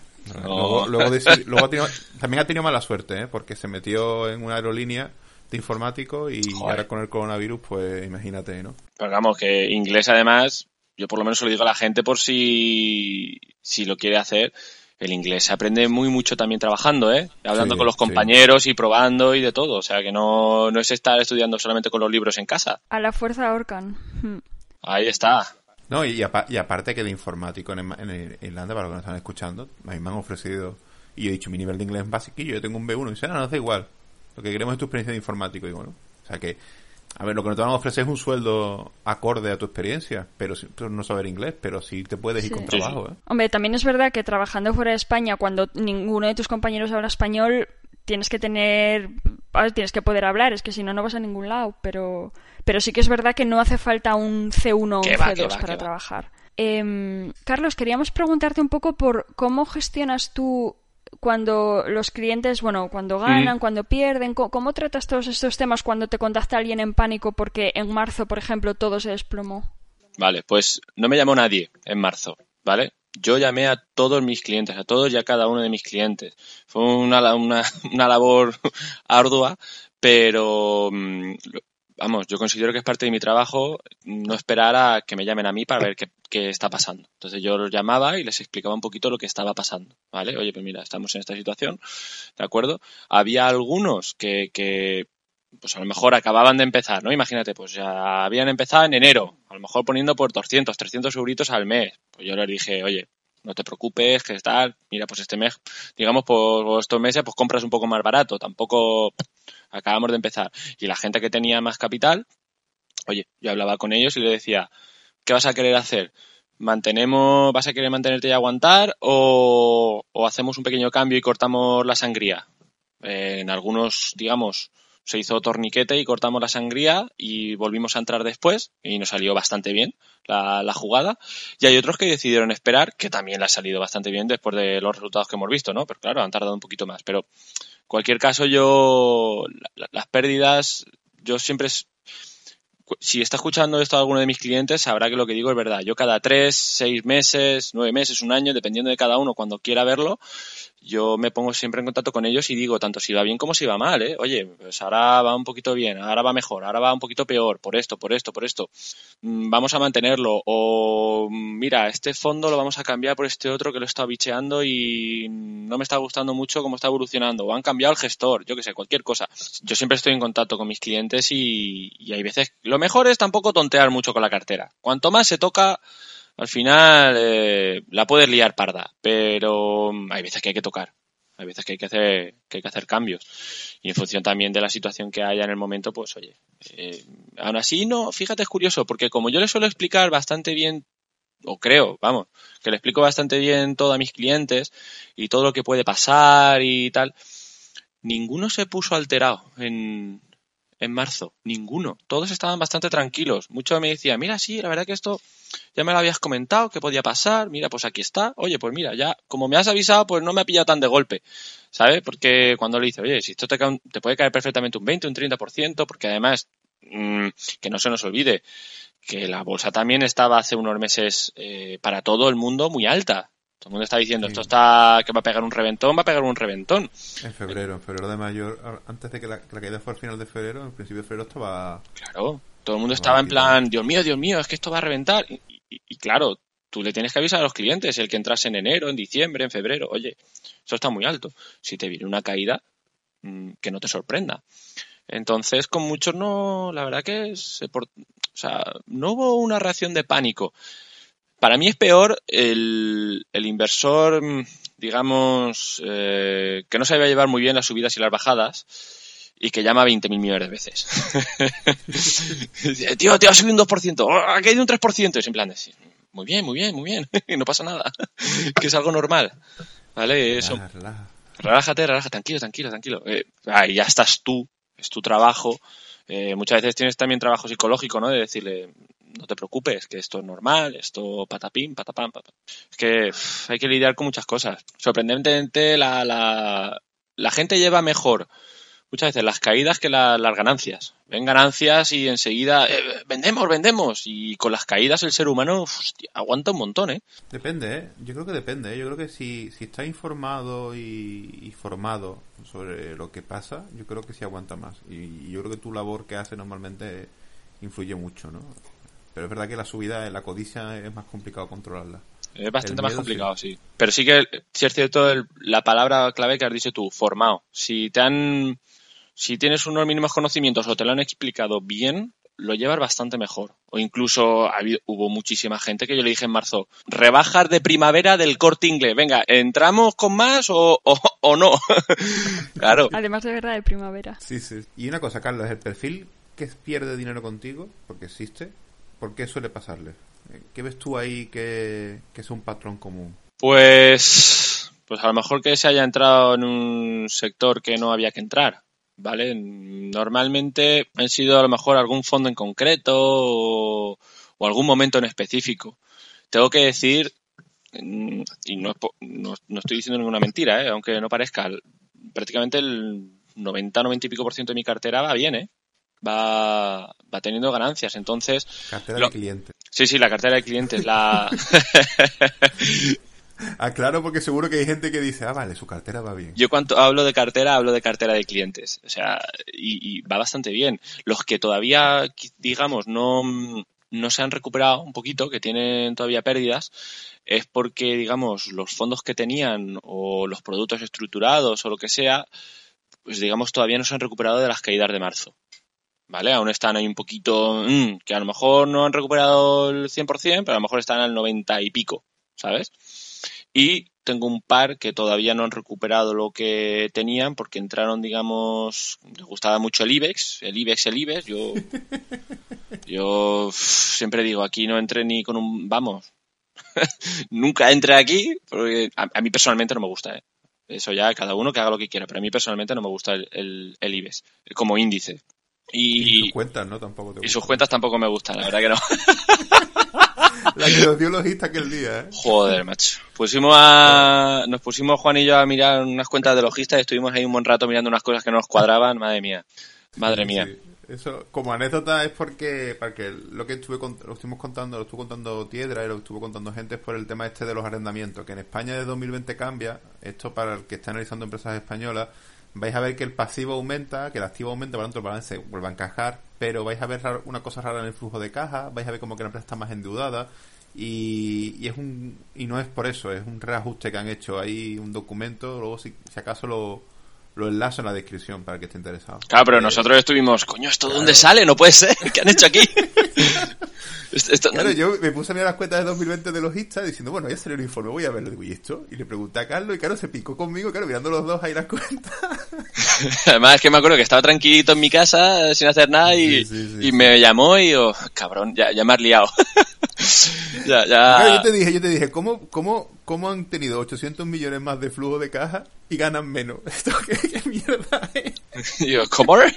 pues ahí estuvimos bicheando, sí, sí, sí. No, Sí, pero sí, sí, sí. ya te digo, lo- los tengo un par que sí que es verdad que todavía no he recuperado y, y están todavía un poquito lejos de recuperar eh, porque invirtieron en el IBEX cuando el IBEX estaba todavía en unos casi 10.000 puntos, ¿vale? Entonces, claro, aún están ahí esperando. Sí, yo tengo que decir que, vamos, en mi cartera, si quitara las del IBEX, las pérdidas se reducirían una barbaridad. Claro, es que mm, el IBEX ha hecho daño este año. Al que estuviera invertido en él ha hecho mucho daño y todavía no ha recuperado, probablemente. Pero, mm, fíjate, tengo un par de clientes también que, de nuevo, amantes del IBEX, eh, y que, que, joder, cuando cayó a seis mil y pico, entraron y claro, pues ahora llevan una muy buena rentabilidad. De momento están encantados, pero no, no suele ser, por lo menos no en mi cartera de clientes, no suele ser lo común invertir en nuestro índice. Por lo demás, la verdad que el resto suelen ir bastante bien. Suelen ir dependiendo del perfil, ¿eh? Dependiendo del perfil, pero No, no, sí está claro que, que el IBEX es complicado. Tiene alguna empresa buena, pero contadas. Yo la única que tengo en verde es logista, lo digo ya. claro, es que además como tratan muchas veces a los accionistas, ¿no? Con ampliaciones de capital para tonterías y no sé, no, a mí no me gustan. A mí no me gusta mucho. Mucho banco, muchísimo banco. no sé, no soy fan, no soy fan, no. no soy muy fan. Pero por regla general ya te digo, bien, de momento muy bien. Fue peor para mí gestionar 2018 que 2020. Fue más complicado. Sí, ¿tú, tú crees, Carlos, que el 2018 fue peor A- para, a para el ni- inversor a- medio? A nivel de gestión sí fue más complicado porque 2018, si no recuerdo mal, pues empezó, digamos, a partir de julio a agosto a caer, a caer, a caer, a caer durante meses y fue como yo, yo, yo, esto está que cae, que cae, que cae, que cae. Y claro, esto es, digamos, eh, fue como un cuchillo que cortó el mercado y cayó un 30, un 40% y, y después pues empezó a subir. Empezó a subir, empezó a imprimirse billetitos y a, y. Bueno, en octubre de ese año tuvimos algunas rebajas, ¿eh? Yo es cuando compré AT&T, creo que fue, y lo compré por debajo de 30, ¿eh? Sí, pero digamos que hablamos en rangos generales, ¿no? De, de, Sí, sí, de- sí, de sí, índices. Ahí el, el cuchillo entró en, en marzo y entonces Mm. pues luego ya fue subiendo. Pero en 2018, o sea, es que fueron caídas continuas durante unos cuantos meses. Ahí más de uno sí que se puso un poquito más nervioso. Eh, ahí fue algo más complejo, digamos, gestionarlo. Sí, porque en marzo fue un mes al final. Claro, pero es que en 2018, si tú te fijas, casi todos los fondos, casi todos, perdieron dinero ese año. Por no hablar, bueno, no hablemos de los planes de pensiones. Entonces, no era fácil porque yo me acuerdo que eh, decías mucho, hostia, ¿dónde meto a la gente? ¿Dónde lo meto? Es que renta fija palmando pasta, renta variable palmando pasta. Hostia, ¿qué hago? Eh, eh, Era difícil, no, no era nada fácil, ¿eh? Porque ya te digo, es que llevábamos, sobre todo a final de año, a final de año es cuando más invierte la gente, cuando más invierte, sobre todo en diciembre. Hay meses en el año que es cuando más dinero se mete y diciembre es uno de ellos. Y claro, en diciembre había caído mucho. Eh, y dices, ¿qué hago? Claro, pero es que el problema que yo veo ahí entonces, Carlos, es que necesitas muy cortoplacista con tu cliente, porque, o sea, yo, por ejemplo, para mí eso son rebajas. Y digo, o sea, a mí no me importa perder pasta durante dos o tres meses, porque sé que estoy comprando muy barato y que eso al final, como si es un año o dos. Pero tú al final necesitas una, una rentabilidad anual y creo que eso le pasa a los fondos, que tienen ese, ese pecan de eso y, y tú como asesor financiero, por lo que veo, pasa igual, ¿no? Necesitas No, es que que tu cliente gane dinero todos los años. yo hablo a medio largo plazo siempre, ¿vale? No, por regla general. Pero la gente, por mucho que tú expliques y por mucho que todo el mundo diga, no, sí, sí, yo voy a medio plazo, tal. Mentira. Mentira cochina. Tú vas a dos meses si acaso y lo miras todos los días. Hombre, es que, es que, es que es verdad. Sí, toda razón. Es Pero bueno, Eh, eh, es que es un hecho. yo- Todo el mundo dice, no, sí, sí, yo meto ahora y vamos viendo de aquí a cinco años. Pero como te caiga un 10% en dos semanas, ¡ay, Dios mío! Mm, No, mira, eh, la gente mira al día a día. totalmente, totalmente, Carlos. Si yo lo veo, yo lo veo en Twitter y, y, y yo no soy asesor financiero, simplemente soy un tío en Twitter random que está ahí poniendo sus cosas. Y cuando una empresa de mi cartera sube un 20, un 30, un- o como IPR, que está ya más de un 100%, por lo tanto ya sería más de un bagger, nadie me dice nada. Nadie, nadie, no comente. Pero como una empresa baja un poco más de la cuenta, Hombre, No que te corte el dividendo, no que recorte el dividendo, no que suspenda el dividendo, no, no, no, no. Que yo la tenga en cartera, que no sea muy conocida y que la gente la conozca de mí, bueno, yo recuerdo con Geo, el, el mes ese que estuvo con las caídas, 20.000 menciones, todo el mundo preguntándome lo mismo. Y luego aparte hubo una cosa con el recorte ese de dividendo que hizo, que recortó, anunció creo que en, agosto y luego en, cuando se aplicó fue creo que en noviembre. No, mejor me estoy equivocando con las fechas, pero una vez fue cuando lo anunció, otra vez cuando lo aplicó, ¿no? pues cuando lo, lo anunció no hubo mucho boom, la gente no me escuchó, yo luego dije, oye, mira, que sepáis que es un recorte, pero bueno, ha pasado de un 15% a un 10%, creo que se puede soportar, neto hablo, ¿eh? Y, y cuando lo recortó, todo el mundo hablando de un segundo recorte, digo, pero bueno, no vi que es el mismo. pero sí, sí, que la gente... la gente va a corto plazo. Y además, Sí, una sí, cosa que pasa con los fondos, que, que obviamente hay que mirar las rentabilidades, pero no... to- Todo el mundo ahora está como muy... Comisiones en fondos, ¿no? Todo, comisiones, comisiones. Y la rentabilidad es pasada, ¿no? Que la gente va persiguiendo las rentabilidades pasadas Sí. de los fondos. Sí. y hay que tener muchos más factores en cuenta. Y de todas formas, ya te digo, es que la gente lo mira todos los días. Las cuentas las mira todos los días. Y, y la gente quiere ganar todos los días. Y, Muy eh, gracioso. y eso es así. Entonces, claro, a veces no es fácil decirle a la gente, "Est- estamos en rebajas. Esto, eh, esto, es- esto es bueno, no es malo para ti. Aunque tu cartera vaya perdiendo un poco, dependiendo de cómo gestionemos esto, puede ser bueno o, o- o no tan bueno. Pero oye, que se puede aprovechar bastante. Que más de uno se tendría que leer el libro de, Benjamin Graham del inversor inteligente. Sí, sí. Es verdad que es tedioso de leer, pero es que esas cosas que estamos hablando, lo de las rebajas, lo de la renta, lo de rentabilidades pasadas, lo de explica tan bien, lo deja tan claro. Sí, sí. O sea, pasa que la el, libro, a ver, yo, yo digo una cosa, el libro ese es para mi gusto. Todo el mundo que invierte en bolsa debería leerlo. Da igual si eres value, grow, dividendo, todo el mundo debería leerlo lo digo aquí, considero que es el libro de cabecera, como dicen muchos, pero cuando dice Warren Buffett es el mejor libro, tiene toda la razón. Tiene el problema que tiene muchas palabras y no, para mi gusto yo creo que no es problema del libro, creo que está mal traducido. Creo que sí, hay cosas que no están bien traducidas. Hay cosas creo que no están bien traducidas y luego hay cosas que vienen de una manera un poco complicadas, pero si una palabra la buscáis en Google viene, digamos, el sinónimo o la palabra que es eso. Y cuando ya os acostumbréis a las palabras del libro y ya el libro ya va para adelante, ya va solo, ¿eh? Estaba comentando al final un poco Carlos el tema de, de todas las caídas y demás. Yo siempre cuando siempre recuerdo en Twitter al final del año pasado que estábamos en máximos, todo el mundo con una rentabilidad de no sé cuánto había tenido. Todo el mundo, pues eso, sacando un poco pecho de, de lo buenos inversores que eran por, por, las rentabilidades que habían obtenido. Pero cuando en marzo empezó a caer todo, aquí todo el mundo se silenció. Y eso es un poco, simplemente a modo de anécdota. Y ahora mismo en estos meses sigue pasando, ahora está sacando todo el mundo pecho. Sí, sí, sí, sí, pero que en marzo, en marzo estaba todo el mundo con, dudas y esa gestión de las emociones también es una parte fundamental. El, diferenciar de que, uy, que me voy a la ruina de que oh, son rebajas, pues eh, muchos no lo, no lo consiguen diferenciar. ¿eh? Claro, pero mira, te pongo un ejemplo que me acuerdo que me pasaba mucho en, en 2018, más que en este año. Ya te digo, te digo 2018 porque para mí ha sido el año más, más complejo ¿no? de, gestión. Yo recuerdo que yo, a lo mejor yo veía carteras de gente y yo veía los fondos y decía, qué mojón de fondos. Los míos, a lo mejor yo le presentaba algunos que me gustaban mucho más, pero claro, como también iban cayendo, ¿cómo le explicabas tú? No, es que el mío es mejor. A alguien que no sabe. No, es que el mío es mejor. Es difícil porque la gente que que no tiene a lo mejor mucho conocimiento, que está empezando y tal, te va a mirar exclusivamente la rentabilidad, ni comisiones, ni historias. Te va a mirar cuánto ha ganado y cuánto va ganando. Y si te dice, no, es que el mío tiene un 0,2 más de rentabilidad, te dice, a la playa, chaval, no me marees. Y, eso es así, ¿eh? Eso es así. Tú puedes, en Twitter, en Internet, yo veo, la gente puede contarme la película que quiera, pero yo veo la realidad de cómo se comporta casi todos los inversores. La gran mayoría se comportan así. Sí, yo estoy de, yo estoy de acuerdo.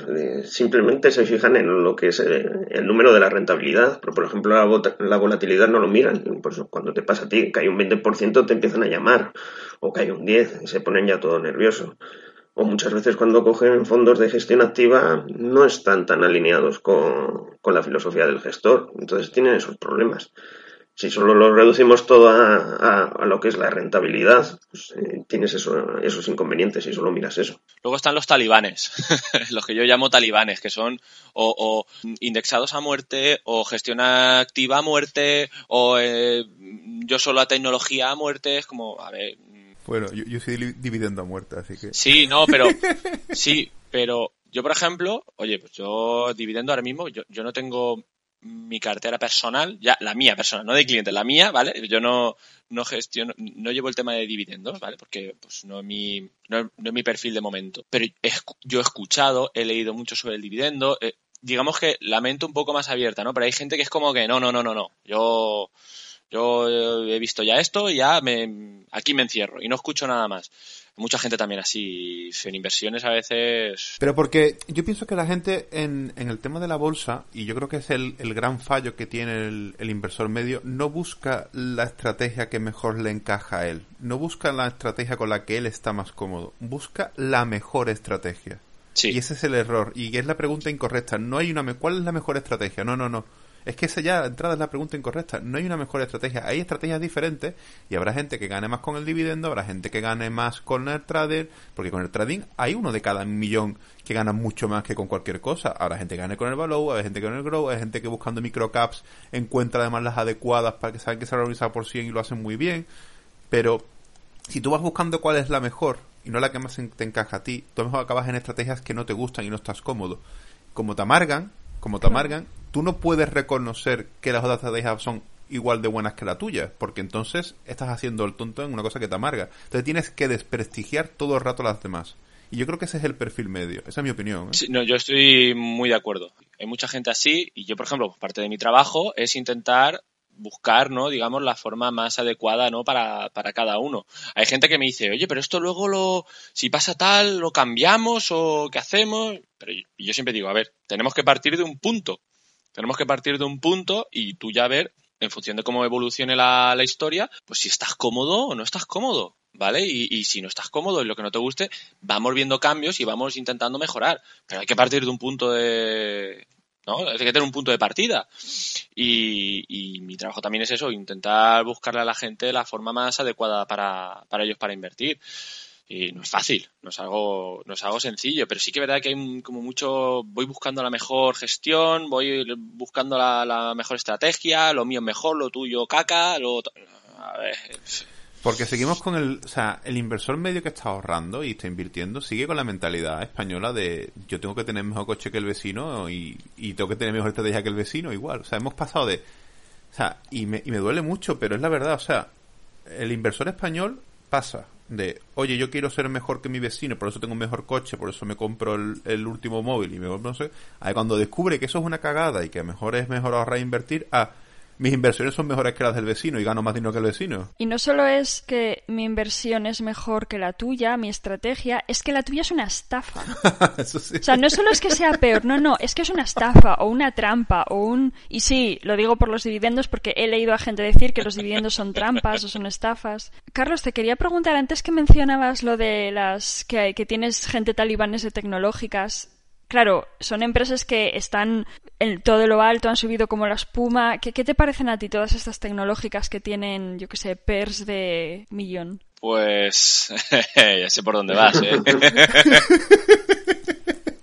No son recomendaciones de No, compra, no, no, ¿vale? No, claro, claro. Sí. Discre- Bueno, Carlos sí puede, ¿no? No, no, no, no, no, tampoco, tampoco. Pero me quiere meter en el barro, ¿eh? No, una cosa, Carlos, eh, lo del disclaimer, que eso ha habido mucho bur- burbuja, o sea, ni siquiera tú puedes ver, hacerlo. realmente no se debe sin, sin perfilar al cliente, ¿vale? Claro. Sin, sin perfilar al cliente, igual que cualquiera que se haya metido en cualquier broker, que ha tenido que hacer un test, ¿vale? Eh, pues en teoría también hay que perfilar al cliente, ¿de acuerdo? Para, para ver un poco de qué picojea. Y, y yo, por ejemplo, por eso cuando me preguntan en Twitter o por lo que sea, el blog o tal, oye, o, o por, por el correo, recomendaciones, yo siempre digo, no te voy a hacer ninguna, es que mm, no puedo, o sea, yo no sé ni quién eres, ni qué perfil tienes, ni nada, yo no, no te voy a hacer nada, ni de coña, vamos, es que Claro, no puedes recomendar a la nada. No, yo te preguntaba, o sea, te preguntaba tu opinión como inversor personal. Sí, sí, no, no, no, no, ya lo sé, lo sé. A ver, mi opinión como inversor personal eh, es que ahora mismo, a mí personalmente me está costando encontrar empresas a buen precio. A mí. ¿Vale? E igual hay gente que sí que le parece que está en el mercado muy bien, pero para mí hay cositas que son complejas ya de, de decir, "Uf, joder. Es que si nos fijamos, casi todo, hay un montón de empresas, pero un montón, un montón de empresas que han subido este año un 200, un 300%. No es muy normal, ¿vale? Eh, La, la gente, además yo es que he tenido amigos que les ha pasado, ¿de acuerdo? Mira, ejemplos que han estado en ERTE, estoy en ERTE, tal, o no tengo trabajo, me aburro, me abro una cuenta en un broker y me pongo a invertir. Y se han puesto a invertir en qué? En las empresas que ven por redes sociales, los típicos gurús que todos conocemos. Invierta en Amazon, Sí, la empresa del sí, futuro. como- no sé, has visto ese anuncio, ese anuncio lo odio. Yo, yo estoy de Simon and Joe, both invest in stocks. Yo estoy de ese hasta, vamos. Pero el de invierte en Amazon me pone muy nervioso. Si hubieras invertido en Amazon en el 2005, ahora tendrías un millón de euros. Sí, vale. Pero en 2005 no me estás anunciando No, esto, no, ¿vale? no. Sí, no sé, yo. Es complicado, complicado. Y yo creo que una corrección recibirá, ¿vale? Una corrección tiene que recibir el mercado. Haces, haces aquí un, un vaticinio. Sí. ¿Cuándo? No ¿Cuándo? guardado. Yo eso ya, ya no lo digo, pero no me parece muy normal que en todas estas subidas, y esto siga subiendo al infinito, al infinito, no, es que están imprimiendo billetes y esto va a seguir yendo para arriba. En algún momento parará, o sea, Tú sabes que nosotros en el, de- en el, en el del final del año hacemos un programa resumen y en el, y dijimos, no creo que haya caídas en el 2020 y lo dijimos los todos. cuando no nos recuerdan. Dice, oye, estoy escuchando y me has dicho que no iba a haber caídas este año. Digo, Pues a mí me encantaría, si algún cliente lo oye, que pusiera de verdad en algún comentario, porque yo sí, yo sí mm, avisé a algunos clientes, pero no en 2020, sino en 2019, a finales, que, que, que yo veía que uf, una caída inminente. A mí me lo parecía, ¿no? Yo veía cosas raras y yo decía, esto, esto, veía ya cosas que estaban pasando, pues eso, veíamos todo lo que estaba pasando en China y tal, y yo decía, esto, esto, por algún sitio va a reventar. Y, y, pasó en marzo. Yo no sabía cuándo iba a pasar, ni debido a qué, ni nada. Eh, yo no, yo no soy rapel, pero te puedes hacer una idea. Y la verdad que ahora hay algunos mercados que dan miedito. Hay que ir con cuidado, hay que ir con cuidado. Y si se mete uno en algo, que se meta muy a sabiendas. Además, ahora hay muchísimas recomendaciones en, en redes, sobre todo de empresas nuevas, empresas que, que, que han salido pues, en pocos meses sí, sí, sí. y es como a full. E ejemplo, Airbnb. E, Airbnb salió el otro día y, y, como estaba por todas partes en redes sociales, todo el mundo a comprar Airbnb, Airbnb hasta la muerte y, y eso subió en la a la salida que dice, madre mía, qué barbaridad, qué barbaridad. No sé, no me parecen cosas muy normales. ¿Vale? Estamos hablando de Airbnb, que el negocio ahora mismo no es que esté en su punto álgido, es que... No. Todo lo contrario. Por eso, entonces, y es como, wow, wow, wow, a tope, a tope. Pues, no sé, yo... Pero que tú, tú, o sea, haciendo un poco de alusión a lo que ha dicho Andrea, ¿tú crees que, que lo de las tecnológicas esta subida es porque la gente está invirtiendo en tendencias y en modas y han olvidado que esto ya ha pasado 200 mil millones de veces en el pasado y que todo explota. Es que claro, está pasando. No aprendemos, no aprendemos. No, no, el ser humano no aprende nunca. Siempre va a pasar siempre lo mismo. Lo que pasa es que ahí está lo bueno, ¿no? Que si tú sabes ya algunas cosas que han pasado y tienes cultura de muchas cosas, de historia, de finanzas, de lo que sea, pues puedes ver un poquito lo que puede venir en el futuro. Entonces puedes estar un poquito más alerta. Pero ya hay algunas empresas, ¿no? Por ejemplo, las que todo el mundo conoce, ¿no? Las FAN. Oye, pues son empresas que, es, joder, tienen unos fundamentales fantásticos, fantásticos, ¿vale? A mí, a personalmente la que menos me gusta es Netflix, ¿vale? No me, no me gusta mucho.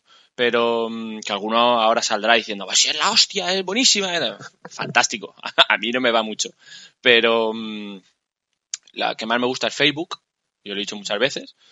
Eh, a mí la que más me gusta es Facebook, yo la tengo en cartera y, y, a mí personalmente incluso me parece que tiene su vida todavía, tiene recorrido. No recomendación de compra, por si acaso, pero tiene unos fundamentales increíbles y unos crecimientos muy altos. ¿Crecerán toda la vida así? Obviamente no, obviamente no. Pero mientras sigan sigan en ese rollo, oye, pues son empresas interesantes. Sí que es verdad que las demás me parece que están un poco más en precio, ¿no?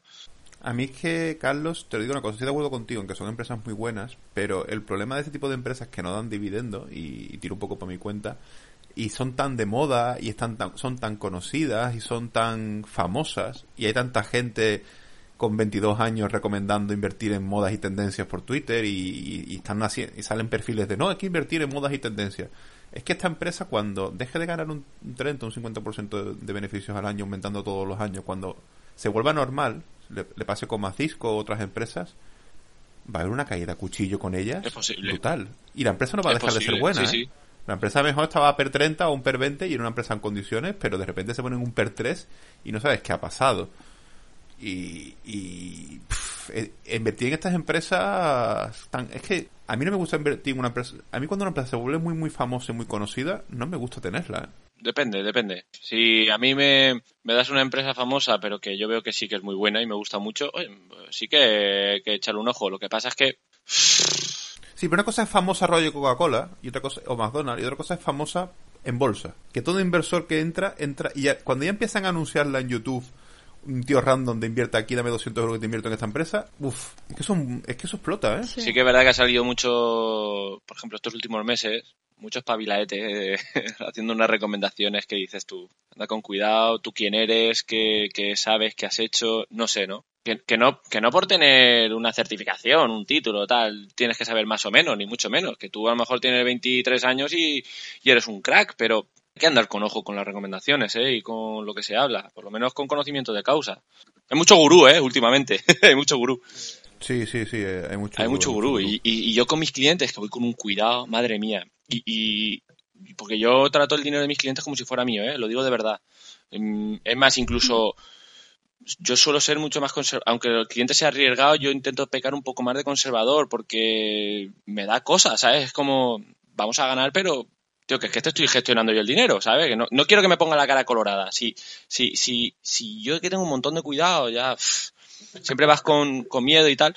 Hostia, pues esta gente que dice en Twitter así recomendaciones, además yo he llegado a ver expresamente y en mayúsculas en, en Twitter, esto sí es una recomendación de compra. Y yo, ay Dios mío. ay, Madre mía. yo eso lo he visto, ¿eh? Yo eso lo he visto y... pff, aún así, ya te digo, eh, las tecnológicas, la tecnología es el presente y futuro, ¿vale? Eso es un hecho. Cada vez usamos más la tecnología, somos más vagos y queremos más y más tecnología, sobre todo porque nos facilita la vida.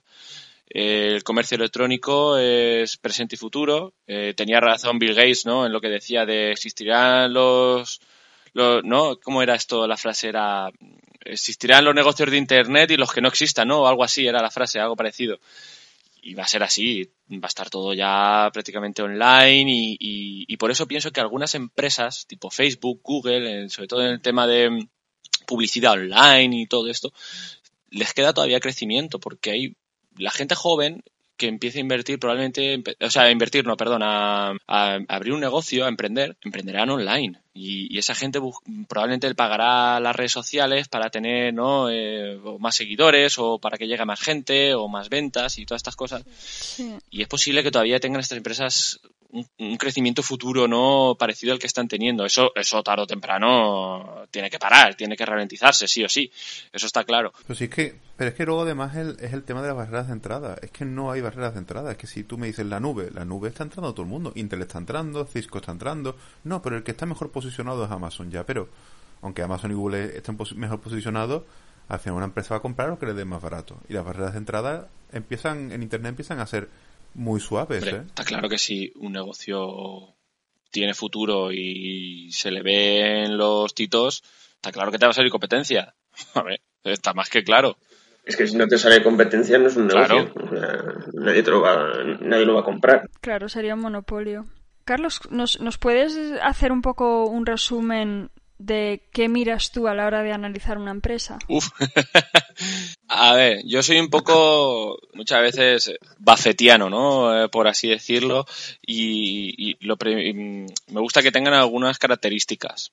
Pero principalmente yo lo primero que miro es en el, negocio en que se basa, ¿vale? A ver si me parece interesante o, o no. Y una vez visto el negocio, empiezo a ver fundamentales básicos. En plan, lo primero, pues la, la, la cuenta de resultados, a ver que me, que me cuadra así un poquito, ¿vale? Que vea los números, los márgenes, em, los balances y los y después por supuesto los flujos de caja vale si lo que veo más o menos me cuadra me parece interesante pues eh, empiezo a bichear ya más la empresa a ver si hay más foso defensivo o no eh, tema sobre todo miro muchísimo la deuda yo miro mucho que hayan deuda me gustan me gustan mucho las empresas que tienen poca deuda muy poca deuda. Yo en ese aspecto ya te digo, por eso muy bafe- bafetiano y que, y que generen flujos de caja. Te, te encantará T-Row entonces, ¿no? Yo tengo, pues mira, la que más me gusta en ese aspecto, una de las que me gusta es Facebook, porque no tiene prácticamente deuda y tiene un flujo, una generadora de caja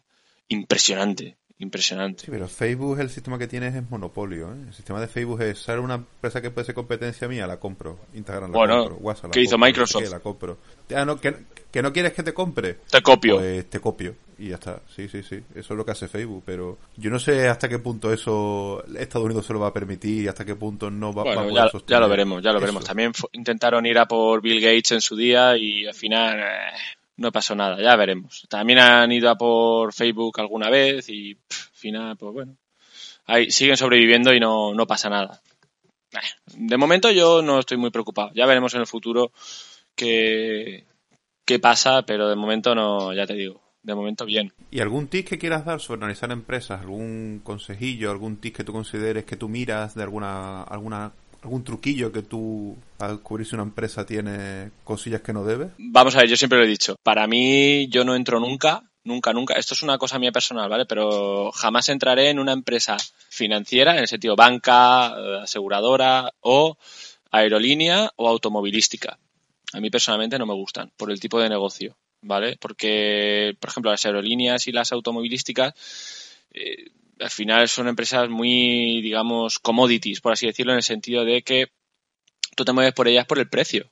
A ti te da igual pillarte un billete por Ryanair o por, yo que sé, cualquier otra empresa, ¿no? Iberia, te da igual, tú lo, vas, te vas a montar en el avión y tú lo que quieres es pagar menos, así de claro. O, o soy yo el único al que le pasa, No, ¿vale? no. Entonces, ¿qué, ¿qué hacen esas empresas? Cada vez bajan más y más y más los precios y reducen mucho, lo- tienen que reducir muchos gastos en los aviones, personal, y los márgenes se estrechan y se estrechan y se estrechan y se estrechan y, y se endeudan mucho y porque cada año tienen que renovar o la flota o hacer tecnología nueva o tal. Me parece un negocio malo, malo, a mí personalmente. Que, que, que, que tú, No es recomendación de venta, chicos. estamos, yo estoy hablando a medio plazo, ¿vale? En plan, yo compro ahora y lo mantengo unos cuantos años. Otra cosa es que tú me quieras especular y yo compro ahora Iberia porque creo que va a subir mañana, tal. Eso es otra película, eso es otra historia. Yo, yo estoy hablando de compro una empresa y la, y, y- y la mantengo cinco años por lo menos.